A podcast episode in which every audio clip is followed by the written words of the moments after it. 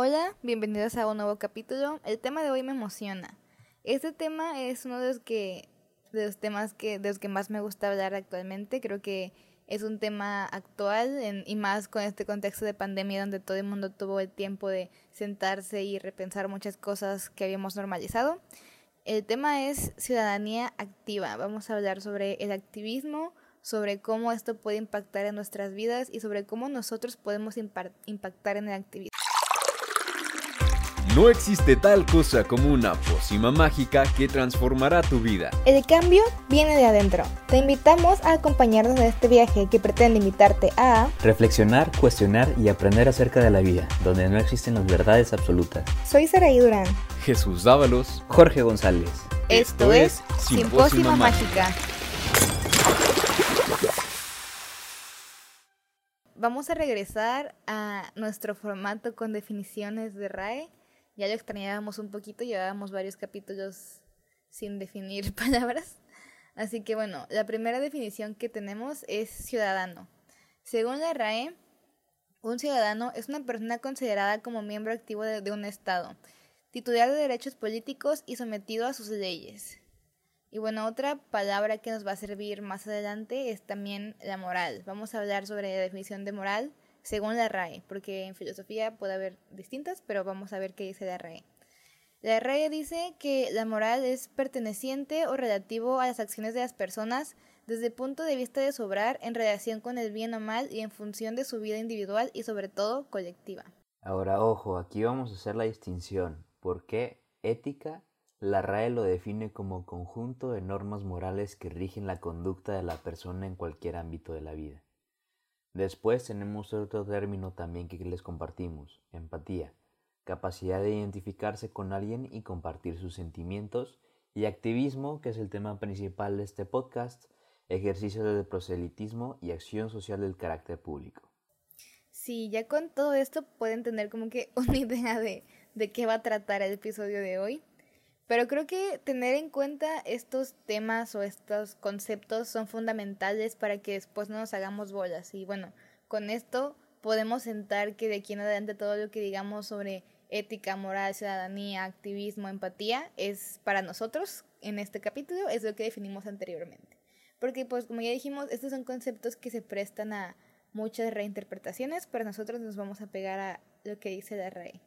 Que por cierto, esto es lo que hace este tema también bastante interesante como el que hablamos el otro día sobre el medio ambiente. Pues también es un tema que, en el que pueden haber, caber muchas cosas diferentes. Y bueno, un ciudadano activo. ¿A qué nos referimos cuando decimos ciudadanos activos? Pues a ciudadanos participativos. Yo sé que es una redundante, pero pues no, o sea, un ciudadano participativo es aquel que se informa, que opina, ya sea a favor o en contra. O sea, también aquí como que se tiene mucho estereotipo de que el activismo es para ir siempre en contra y de que siempre nos estamos quejando, pero no, o sea, el activismo es simplemente reconocer o de que saber lo que está pasando con tu gobierno, en tu localidad, incluso de que en tu vecindario, para poder siempre velar por estar mejor, ¿no? Por una mejor convivencia y por los derechos de todos, bueno, los derechos, el bienestar de todos. Y pues con ciudadanía activa nos referimos precisamente a esto, ¿no? Que seamos gente que participa, que opina. Y más que opinar, yo aquí diría que se informa, ¿no? Porque son importantes opiniones informadas. ¿Tú qué opinas? Pues sí, o sea, tal como lo dice la palabra es ciudad, ciudadanos, parte de la ciudad, parte de la comunidad, y activos que precisamente se pueda ver su presencia o que siempre estén al alcance de la percepción colectiva, por así decirlo. Porque sí podemos implementarlo como una forma pasiva, en donde todo va fluyendo y desarrollándose conforme vaya, pues no sé, el, el flujo de, de, la cultura de la sociedad, pero mediante la parte activa es cuando coercimos, ¿cómo se dice coercemos? Coercemos. Eh, toda esta parte de, ok, las cosas están así, podemos llegar así porque esta es la forma ideal y activarse al, momento para llegar a esa parte. Sí, totalmente. Aparte, otra cosa, otra cuestión que creo que es fundamental es que al final de cuentas la realidad es un constructo social. O sea, nosotros nos ponemos de acuerdo involuntariamente sobre las cosas que están de moda, sobre las cosas que no están de moda, sobre las cosas que aceptamos y las que no aceptamos. Y esto se puede ir viendo en cómo va evolucionando la sociedad, ¿no? Antes había cosas que eran como no se podía hablar de eso y actualmente pues son hay más libertad. Por ejemplo, ahí me toca muy cerca porque como soy estudiante de psicología con la salud mental, ¿no? Hace hace bien poquito, hace unos 20, 30 años, hablar de salud mental o decir de que ah, pues tengo problemas de ansiedad, depresión o déficit de atención o lo que sea, era un tabú, ¿no? Y casi casi que era como una condena de muerte y había como que mucha desinformación, todavía hay mucha desinformación, ya hay menos, pero antes había más desinformación sobre esto y como que todo el mundo se espantaba un chorro y no, no, no, yo no estoy loco, ¿cómo voy a ir a un psicólogo? Y como que poco a poco la sociedad, esta, esta realidad se va transformando, en este caso para mejor, en el que la gente se informa más y ya sabe que la salud mental es importante, que tienes que cuidarte, que tienes que hablar de emociones, o sea, como que nos vamos transformando y lo mismo pasa con un chorro de ámbitos más de temas, o sea, como que poco a poco vamos aprendiendo y evolucionando hacia cosas que antes a lo mejor eran aceptadas y que ahorita decimos de que, oye, eso que normalizamos y que aceptamos hace 10 años está súper mal, o sea, ya no, a partir de ahorita vamos a tratar de borrarlo de nuestra sociedad. Pero para que todo esto ocurra es necesario participación, ¿no? Porque ¿qué pasa? O sea, aunque en la realidad es un constructo social, siempre hay ciertos líderes o siempre hay ciertas tendencias, siempre hay ciertas cosas que, que tienen mucha influencia en lo que la gente considera como real o no, o que considera como bueno o no. Entonces, nosotros como ciudadanos tenemos que activamente decir, oye, esto que está diciendo este influencer la verdad está muy mal, no estoy de acuerdo, o sea, no lo voy a seguir porque pues su mensaje es negativo. O para decirte que, ah, mira, este influencer está transmitiendo un mensaje sobre cuidar el planeta y ahorrar agua, la voy a seguir, que tenga más impacto, que llegue a más gente, porque son transformaciones. O sea, al final de cuentas nosotros tenemos ese poder, ¿no? El poder de nuestra atención, nuestro tiempo. O sea, el tiempo, yo creo que ya habíamos hablado de esto, pero es bien valioso, ¿no? Ya que le dediquemos el tiempo, las opiniones que digamos, también van a influir bastante en cómo vamos a ir generando este cambio. Sí, yo creo que lo que dices es muy importante, sobre todo la parte de que nosotros somos quienes construimos la sociedad y su interpretación, no al revés, porque hemos escuchado muchas veces que no, es que así es la sociedad o la sociedad nos trata así, cuando en realidad nosotros fuimos quienes pre, este, precursamos ese sentimiento de, ok, el odio hacia la minoría, nosotros lo fomentamos y lo creamos y a partir de ahí se hizo todo un comportamiento y un carácter a la sociedad que ahora ya estamos tratando de cambiar. Pero nunca hay que olvidar que nosotros somos quienes construimos la sociedad, no al revés, no la sociedad nos construye a nosotros. Sí, aquí este tema de nosotros construimos la sociedad, no digo que estés mal, es un punto bastante interesante porque, por ejemplo, a la luz de teóricos actuales, por ejemplo, Vygotsky, es ruso creo y me cuesta mucho trabajo pronunciar su apellido, pero se apellida Vygotsky. Creo que ya habíamos hablado de él en el episodio de la importancia de la palabra, pero bueno, él dice que nosotros estamos mediados por la cultura, ¿no? O sea, imagínate una persona y en medio de sus ideas tiene la cultura. Y yo creo que sí es cierto, ¿no? Porque en tanto que nosotros construimos la sociedad, también la sociedad a su vez tiene influencia en nosotros, en la manera en la que nos desarrollamos, ¿no? Al final de cuentas, todo lo que conocemos es desde, desde la perspectiva, en nuestro caso, pues mexicana, ¿no? Porque, por ejemplo, aquí en México nos comemos el nopal, pero hay otros países de Centroamérica donde el nopal no se come. Entonces, de todos modos, aunque nosotros contribuyamos activamente para que el pensamiento cambie, de todos modos, ese pensamiento está como que metido en nuestras ideas, en nuestra manera de resolver las cosas o de pensar. Y pues eso está bastante interesante. Está interesante, o sea, es que, no sé, porque por ejemplo, como en mis estudios de derecho está la parte del Estado de Derecho y la quienes están sometidos al Estado de Derecho, ¿no? Y la pregunta es siempre, ¿qué es primero? O sea, ¿el Estado de Derecho forjó a quienes lo rigen o quienes lo rigen forjó al Estado de Derecho? Y aquí la pregunta para mí es parecida, o sea, la sociedad hace a las personas, las personas hicieron a la sociedad, es como que, que va primero el huevo o la gallina. Pero sí, o sea, es válido ver, o sea, interpretarlo, ver todas las interpretaciones que se le puede dar.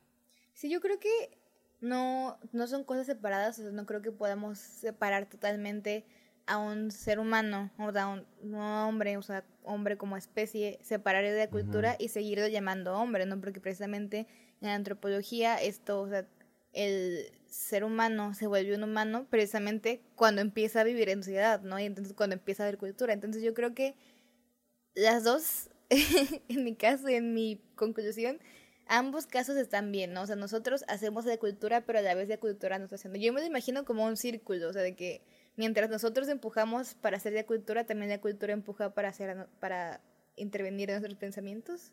Sí, creo que hay una interconexión ahí bien fuerte.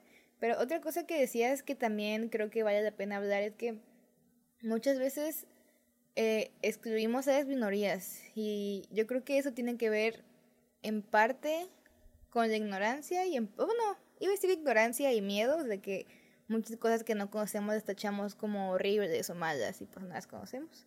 Pero pues, pues eso, es ignorancia, eso es ignorancia precisamente. Sí. Entonces yo creo que muchas veces como que nos dejamos apantallar o queremos formar parte de ciertos grupos, ¿no? O sea, y más en la adolescencia creo que es como que la etapa más muy vulnerable en la que estamos buscando como que crear esta imagen de quiénes somos, qué hacemos, qué hacemos en este mundo y así. Pero hay mucha gente que, o sea, lo que resuelvas ahí te va a seguir contigo toda tu vida, ¿no? Por ejemplo, en la adolescencia es cuando escoges tu carrera, tus amigos, y pues lo que escojas va a estar contigo para siempre. si tú escoges, ah, pues yo soy un pintor y me identifico con la gente que pinta, mi pasión es pintar, voy a estudiar artes, pues vas a cumplir 30 y a, a pesar de que madures y que cambies y que ya veas la vida de manera diferente, esa identidad que tú formaste en la adolescencia va a seguir ahí contigo, o sea, ya transformada y remasterizada y de que edición 5, 10, 20, 30, lo que quieras, pero sigue siendo en esencia esa identidad, ¿no? Y muchas veces, por querer pertenecer a cierta cultura, es que aquí entra otro tema, ¿no? Ya, también vamos a hablar un poco de la globalización, ¿no? De cómo cada vez el mundo se va haciendo más homogéneo, ¿no? Como yo creo que hasta hace unos años las culturas de diferentes países estaban como que bien separadas y bien identificables entre una y otra. Pero ahora, gracias a la globalización, pasa algo bien padre, que al mismo tiempo intercambiamos información y de que, ah, mira, es que en esta parte del mundo esto se come, o de que, ah, es que en esta parte del mundo esto, o sea, como que vamos compartiendo información, pero al compartir esa información, como que cada vez toda la gente del mundo se parece más, o sea, como que los grupos de gente ya van no por países o por culturas, como que ya se va haciendo una homogeneidad padre, pero al mismo tiempo, al mismo tiempo hay que tener cuidado con esa homogeneidad porque pues hay personas que quedan fuera, ¿no? De, por ejemplo, un ejemplo bien claro son los estándares de belleza, ¿no? O sea, como que cada vez nos ponemos más de acuerdo para decir qué es bonito y qué es feo. Entonces, casualmente lo que es bonito es una, en mujeres, en mi caso, de que una mujer alta, delgada, delgada de estilo asiático, así de que bien delgadita, alta, con los ojos azules y el pelo güero. O sea, eso es algo atractivo.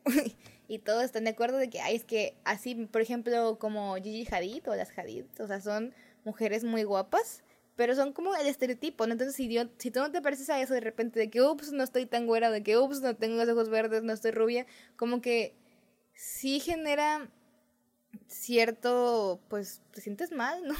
Y eso que aún así yo pertenezco a la raza caucásica, o sea, aún así no tengo la piel tan morena. ¿Y, qué pasa, por ejemplo, con mujeres de comunidades indígenas o las mujeres de la comunidad afroamericana?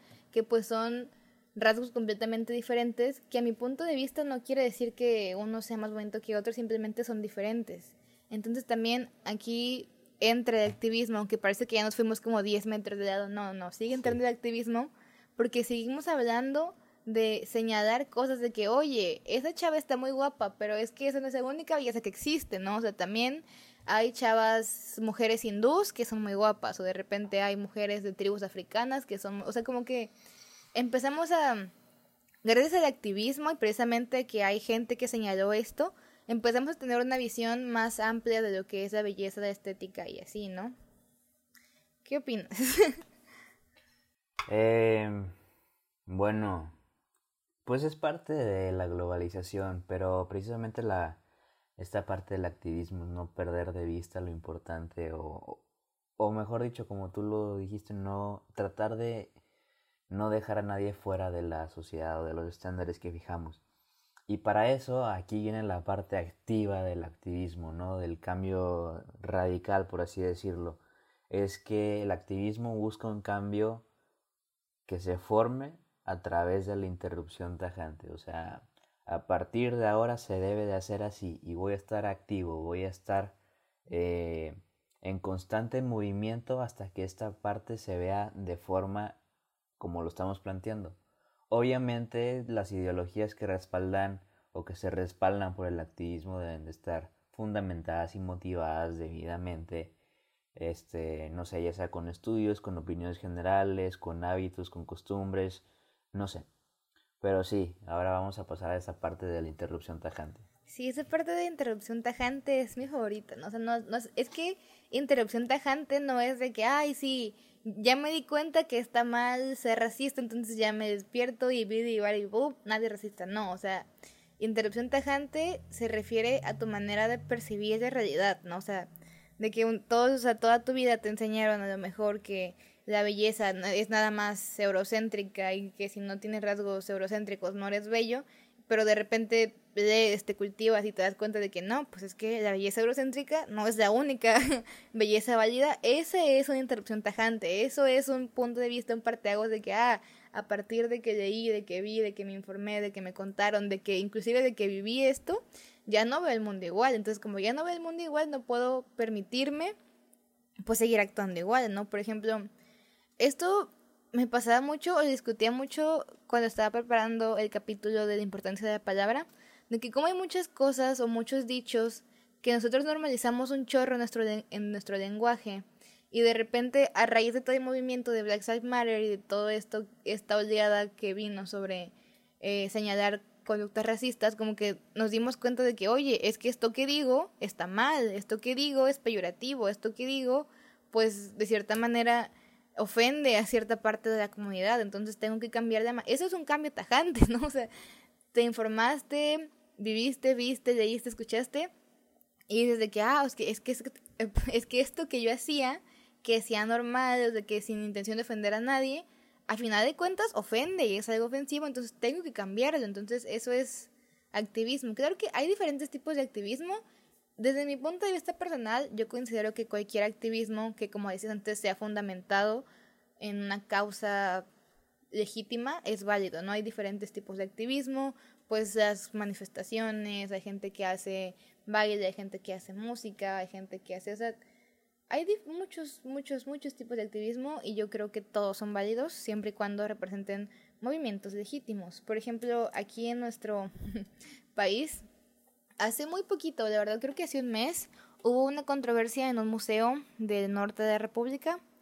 Eh, otra vez, cuando si me acuerdo, ahorita que investigue qué museo, de qué estado, lo pongo en la descripción. Pero me parece que era de Chihuahua o de Colima. El chiste es que en ese museo hicieron una exposición de neuro, neomoralismos, que es como, el muralismo es por ejemplo lo que hacía Diego Rivera, que en paredes pintaba cosas... De... ¿La Gárnica? ¿Mande?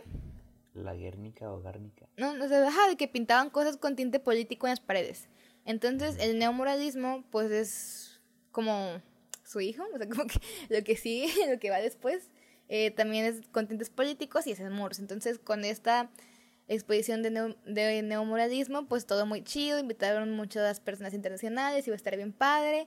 Pero, ¿qué pasa? Entrando, entrando a esta exposición, la primera obra que hay eh, se llamaba como Las Niñas Burbuja o algo así, también el nombre está en la descripción.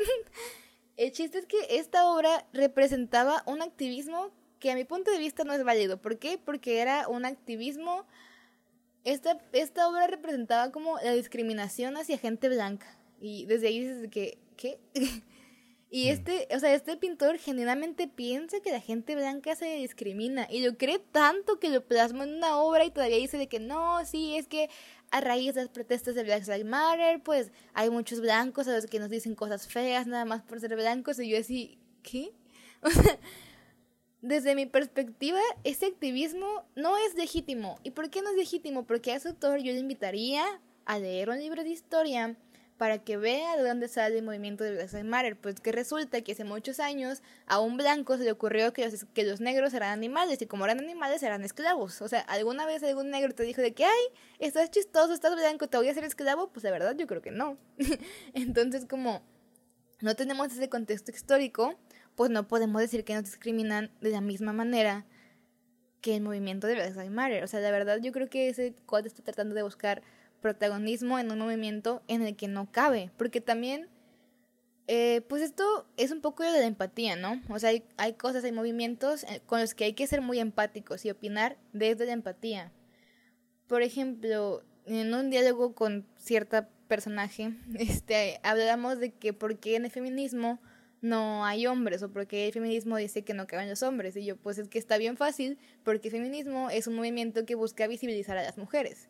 Entonces, si tú eres hombre, pues entonces no eres mujer, entonces no busca visibilizarte a ti. Y no es porque no seas válido, sino en este movimiento que se llama feminismo, de que para mujeres, pues no eres como el foco de atención. Y se vale, ¿no? Es como si yo me ofendiera como este cuate del moral y dijera de que, ay, es que los de Black Side Matter no les importo, entonces a mí si me pegan, no me van a defender ellos. Pues no, porque el movimiento no es para, no, o sea, no está buscando visibilizar a gente como yo y no tiene nada de malo, o sea, hay que ser empáticos de que la gente, hay personas que están pasando por situaciones difíciles que a veces están mucho más allá de lo que nosotros podemos imaginar, ¿no? O sea, podemos hablar de las guerras en Siria o algo más actual las protestas en Nigeria por el abuso policial, las protestas en China por el abuso policial. O son movimientos legítimos en los que no podemos tener protagonismo porque no son sobre nosotros y eso no es malo.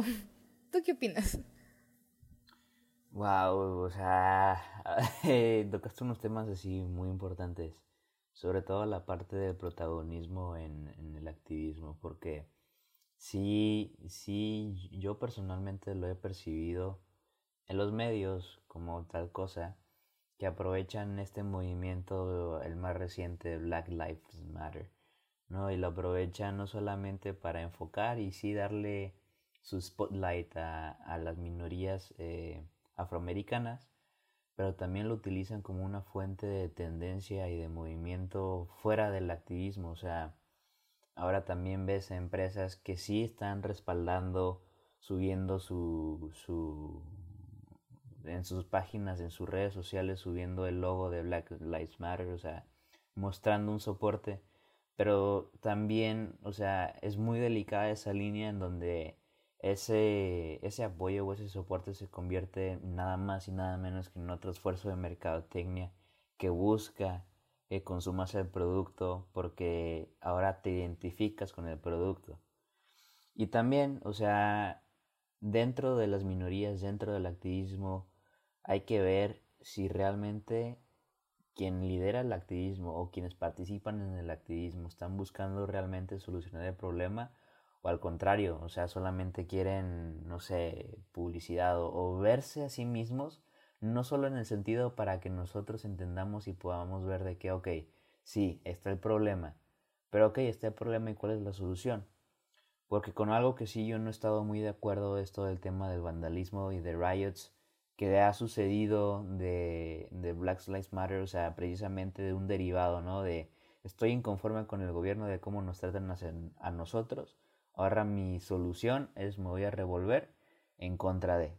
¿Se entiende? O sea, obviamente la parte de ser agresivos y la parte de lo que tú quieras. Pero lo que no se entiende es, ok, bien, ya, ya, o sea, tenemos la atención de todos, ahora cuál es nuestra solución hacia ello. Y pues ahí entra mucho la frase de si no eres parte del cambio, entonces eres parte del problema. Igual esta parte de, del pintor o del artista que hizo este mural que nos dices. O sea, ok, tu propósito es darnos a, enseñar o dar, a mostrarnos un punto de vista donde la discriminación hacia los blancos también es válida. O no sé, como lo haya planteado él. Pero, ok, sí, estamos conscientes de eso. Pero, ¿qué, ¿qué sigue? ¿Qué sigue de eso? O sea, no sé, muchas veces yo pienso que terminamos a medias en la parte de, ok, nos concientizaste, ahora qué sigue? Vamos a empezar a diseñar programas gubernamentales, vamos a empezar a ver este apoyos tal cual, o sea, donde no solamente se introduce o se necesita apoyo del gobierno, pero tal cual una comunidad de que, oye, ¿sabes qué? Vamos a estar dando clases de esto, vamos a estar, no sé, de voluntarios haciendo eh, vigilancia o, no sé, o sea, cualquier tema que se busque disminuir, siento que muchos se atoran a esa parte de, ok, sí, ya eres visible, ya somos conscientes, ahora que sigue. Pues es que en ese aspecto yo opino que muchas veces el activismo es que es que es bastante complejo y a mí me gusta mucho este tema, pero si siguiéramos en esta línea, este capítulo duraría una hora. Sí, Yo creo que aquí lo importante del activismo muchas veces es poner el foco de atención, ¿no? Decir de que, ok, volviendo de Black Lives Matter, ok, esto está mal. Está mal que se discrimine gente de color, está mal la brutalidad policial en contra de las personas de color y yo creo que no se puede proponer una solución porque cualquier solución propuesta así como que rápido sería como que por encimita, ¿no? O sea, yo creo que la importancia de Black Lives Matter es que como que puso el foco, entonces ahorita como que mucha gente se está dando cuenta de que es algo que está en el sistema, de que viene arraigado y pues para poner una solución realmente primero había que habría que entender pues todo todas las implicaciones que cualquier decisión tenga en el sistema, o sea, como que yo creo que no pueden haber soluciones inmediatas porque después de señalar el problema tienes que entender bien la raíz, porque de hecho también hay una persona que hace en vivos en Twitch y en YouTube que también sigo y que creo que tiene opiniones bastante acertadas, que también voy a poner aquí en la descripción, porque tiene un nombre raro, o sea, se llama como Rodri, algo así. El chiste es que ese, ese cuate dice mucho de que hay, es que muchas, muchas soluciones cortan las ramas, pero no cortan el árbol de raíz. Y yo creo que cualquier solución propuesta en medio de marchas y disturbios, pues va a ser eso, ¿no? O sea, como que cortar de ramas, pero al final del día se va a quedar ahí como que la raíz que origina todas estas ramas. Y un, un, ejemplo de esto es un documental o una plática que en algún momento vi que hablaba de un hombre afroamericano que estaba en la cárcel y que él decía que a los, a los niños afroamericanos los educaban para ir a la cárcel, porque muchas, o como que es algo sistémico, no sé, como que el sistema les da menos oportunidad y como les da menos oportunidad, pues se tienen que ver envueltos en delincuencia. O sea, que no quiero decir que todos, o sea, no quiero decir que siempre es de sí y que todos los afroamericanos sean delincuentes porque no, o sea, pues ahí está Barack Obama y Will Smith y hay muchas personalidades que realmente hicieron cosas importantes, pero a lo que me refiero es que el contexto en el que viven la mayoría, sin llegar a generalizar, es un contexto en el que tienen, o sea, como que está muy arraigado la manera en la que viven. Por ejemplo, tengo una amiga que es o sea, que no sé si es afroamericana, su papá es de Cuba, el chiste es que está morenita, pues su papá es cubano y está morenita. Eh, ella es mexicana, pero se fue a estudiar a la Universidad de Estados Unidos. Ah, no es cierto, se fue a estudiar desde la prepa, sí, se fue a estudiar desde la prepa. Entonces ella dice que hay una en Estados Unidos, hay un programa de becas, pero para esa beca tienes que unirte al ejército. Entonces tienes al ejército y el, ejército, el gobierno paga tu universidad porque tú eres parte del ejército. Y ella dice que esa beca, como que literalmente a ella le decían de que, ah, ¿y cómo vas a pagar tu universidad? De que, o sea, ¿has pensado cuánto cuesta y cómo va a ser para pagarla? Pero, o sea, asumiendo que como ella es morena, pues entonces sus papás no tenían dinero y entonces tendría que unirse escrito para estudiar. O sea, que desde ahí, pues ya vemos como que la magnitud o, o todas las raíces de este problema que pareciera sencillo, pero yo creo que es mucho más complicado entenderlo, ¿no? O sea, entender cómo... O sea, yo entiendo, yo entiendo que no es sencillo y también es correcto, o sea, que para solucionar cualquier problema primero tienes que estar consciente de que existe y analizarlo y estudiarlo y correcto. Pero ok, se hacen las protestas, se hacen todos los movimientos. Ya estamos, bueno, ya se considera la, la sociedad al objetivo más consciente. Pero yo todavía sigo pensando que hasta ahí es una solución a medias o una acción a medias, porque ni siquiera es una solución. O sea, sí, estamos conscientes. De ahí que sí, o sea, no sé, o sea, sigo pensando que es como que, ok, sí, está la parte de concientizar, pero hasta ahí se llega. ¿Qué sigue? O sea, no hay que detener ahí pues todo este como que tren de cambio, por así decirlo. Sí, pues claro, o sea, obviamente también el activismo, yo creo que es como que una semillita que la sembramos nosotros y la cosechan a lo mejor nuestros nietos, nuestros hijos, no sé, o sea, como que son cosas que poco a poco se van modificando. O es que a veces el activismo trata temas que están tan normalizados para nosotros que de verdad yo veo gente que le cuesta trabajo aceptar porque también muchas cosas, muchas veces el activismo tiene que ver con que hay gente, ah, pues hay privilegios, ¿no? Ya habíamos hablado de privilegios creo que en el capítulo de manejo de tiempo. Entonces como que muchas veces yo creo que el problema es que nos cuesta ver el cambio porque nos toca lejos, ¿no? O sea, o nos toca, nos cuesta ver el problema porque nos toca lejos. O sea, puedo decirte que, ay, no, ah, por ejemplo, Juan Pazurita, ¿no? Que cuando fue todo de Black Lives Matter, todo el mundo lo criticó y en Twitter casi se lo come en vivo. Y, o sea, de, por sí yo no lo sigo, nada más seguí esta noticia porque de verdad se me hizo chistosa. O sea, el cuate salió y dijo de que, ay, apoyé el movimiento Black Lives Matter y en México no hay racismo. Y así como que, ¿en qué México vives, amigo? o sea, entonces desde ahí podemos ver cómo, cómo este personaje pues obviamente vive en Polanco y en Estados Unidos se toca bien lejos el racismo que viven los, y más que nada la gente que pertenece a comunidades indígenas, ¿no? O sea, si ya esa nota, eh, pues ponen de que los policías en Chiapas y en Oaxaca arrestan a los indígenas por vender sus cosas o es que sí, o sea, hay mucho hay mucho clasismo y racismo en México, o sea, no no podemos decir que no hay, o sea, sería no sé en qué México vive este cuate. El chiste es que es precisamente esto, ¿no? O sea, muchas veces como que el cambio, la solución tarda en llegar porque realmente la sociedad tarda en asimilar, o sea, tarda como que siempre, por ejemplo, en una materia nos decían que siempre que hay un cambio en un sistema, el sistema se resiste, ¿no? Y también, o sea, el ejemplo más básico, cuando te pones a dieta, primero te sientes de que súper mal y tu cuerpo te dice de que no, comete de que otra coca o de que comete otro taco. Pero ya una vez que te acostumbras al cambio, como que ya así, así de que, ay, sí, desde que dejé azúcar me siento de que súper bien. Pero obviamente al principio como que hay cierta resistencia. Entonces yo creo que por eso esto que tú dices pareciera que se queda como que nada más en revueltas y más. Pero no, o sea, yo creo que todos los movimientos de activismo legítimos siempre llegan, si no, si no llegan como a una resolución en protocolos políticos, mínimo como que dejan sembrada la semillita para que generaciones futuras sigan con este cambio y sigan diciendo de que, ah, pues es que... Pues porque es que también el de Matter no es como que ya empezó en 2020, ¿sabes? O como que tiene todo un contexto de protestas que llevan muchos años, o sea, haciéndose. Ahorita tuvo más relevancia, pero pues siempre ha estado. Y yo creo que siempre va a estar. Entonces sí, no es un poquito esto de que los cambios tardan en llegar, pero de todos modos es importante nosotros informarnos, ¿no? participar, pero no participar nada más porque les decimos y porque nada es porque está de moda, porque también veo muchas personalidades de internet que se quieren, como tú decías, ¿no? O sea, que se quieren aprovechar de que está de moda cierto movimiento social y quieren como que ganar esta fama y pues no se informan y pues acaban, por ejemplo, ponían el meme de que ahorita que está el mes del cáncer de mama, que Food puso de que, ah, Food se pinta de rosa, pero pues está divertido porque los embutidos son una de las principales causas de cáncer.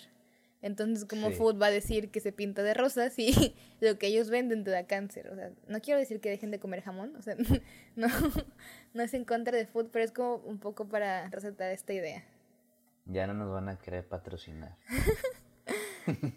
no, sí, y también aquí yo creo que hay otro punto importante que mencionábamos también en el capítulo pasado, también otra, otra parte clave del activismo es que muchas veces la gente se centra como en criticar, ¿no? O sea, dices, ay, estoy de acuerdo que está mal que contaminen, pero así como tú protestas, no se hace. Eso que tú estás haciendo, no. Entonces yo invito a gente que critica a, a los activistas, bueno, ¿no te gusta? ¿Qué propones tú? O sea, ¿cómo, cómo vas a protestar, no? O sea, ¿cómo, ¿cuál es la solución? O también, esto eso es, un, como una historia personal que sí me ha pasado que yo muchas veces defiendo mucho no los derechos de las mujeres, de las comunidades indígenas. Bueno, creo que me pasó más con los animales. O sea, yo participé como colaboradora en un evento que hizo una amiga de universidad para ayudar a animales. Y la gente nos mandaba DMs de que, ¿por qué no se ponen mejor a ayudar a niños de la calle? Habiendo tantos huérfanos y gente de tercera edad que necesita comida, ¿por qué se ponen a buscar comida para perros? Entonces yo ahí pensé, bueno, estimado de usuarios de Instagram, porque no te juntas tú con estos otros dos que también quieren ayudar a niños huérfanos y hacen su campaña para ayudar a niños huérfanos, ¿no?